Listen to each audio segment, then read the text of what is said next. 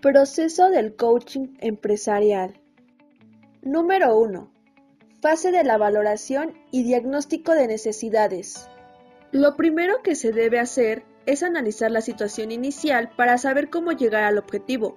Para ello, es necesario explicar a la persona que va a recibir las sesiones de coaching cuál es el objetivo de las mismas. Pueden ser para desarrollar competencias, incrementar el rendimiento o bien puede ser un coaching para un equipo de trabajadores del mismo rango. En este último caso, las sesiones de coaching estarán enfocadas a mejorar la comunicación entre los miembros del equipo, otro posible análisis de la situación inicial de los trabajadores es estudiar su evaluación de desempeño. Número 2. Fase de diseño.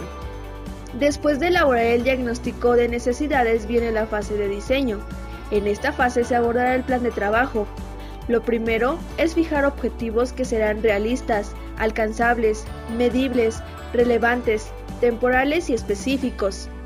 Después de haberlos fijado, hay que definir cuánto durará el proceso de coaching. La duración del proceso de coaching dependerá de la meta a conseguir, estableciendo el número de sesiones y definiendo el contrato de coaching en el que se estará presente la empresa, el trabajador y el coach. Número 3. Fase de puesta en marcha. En esta fase es cuando se inicia el proceso y se firma el contrato de coaching, las sesiones suelen durar entre 60 y 90 minutos. Según el objetivo que se quiera alcanzar, bastarán de 6 a 10 sesiones.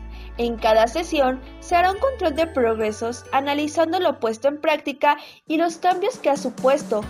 En función de los resultados se pueden redefinir las técnicas. Número 4. Fase de seguimiento y evolución. El seguimiento se realiza mediante informes dirigidos al trabajador y a la empresa. Al final, se evalúa si se ha conseguido o no el objetivo planteado y qué competencias se han adquirido.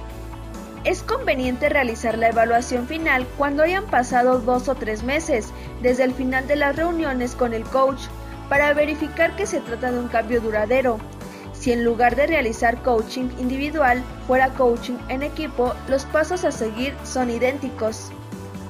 Nunca conseguirás el éxito al menos que te guste lo que estás haciendo. Dale Carnegie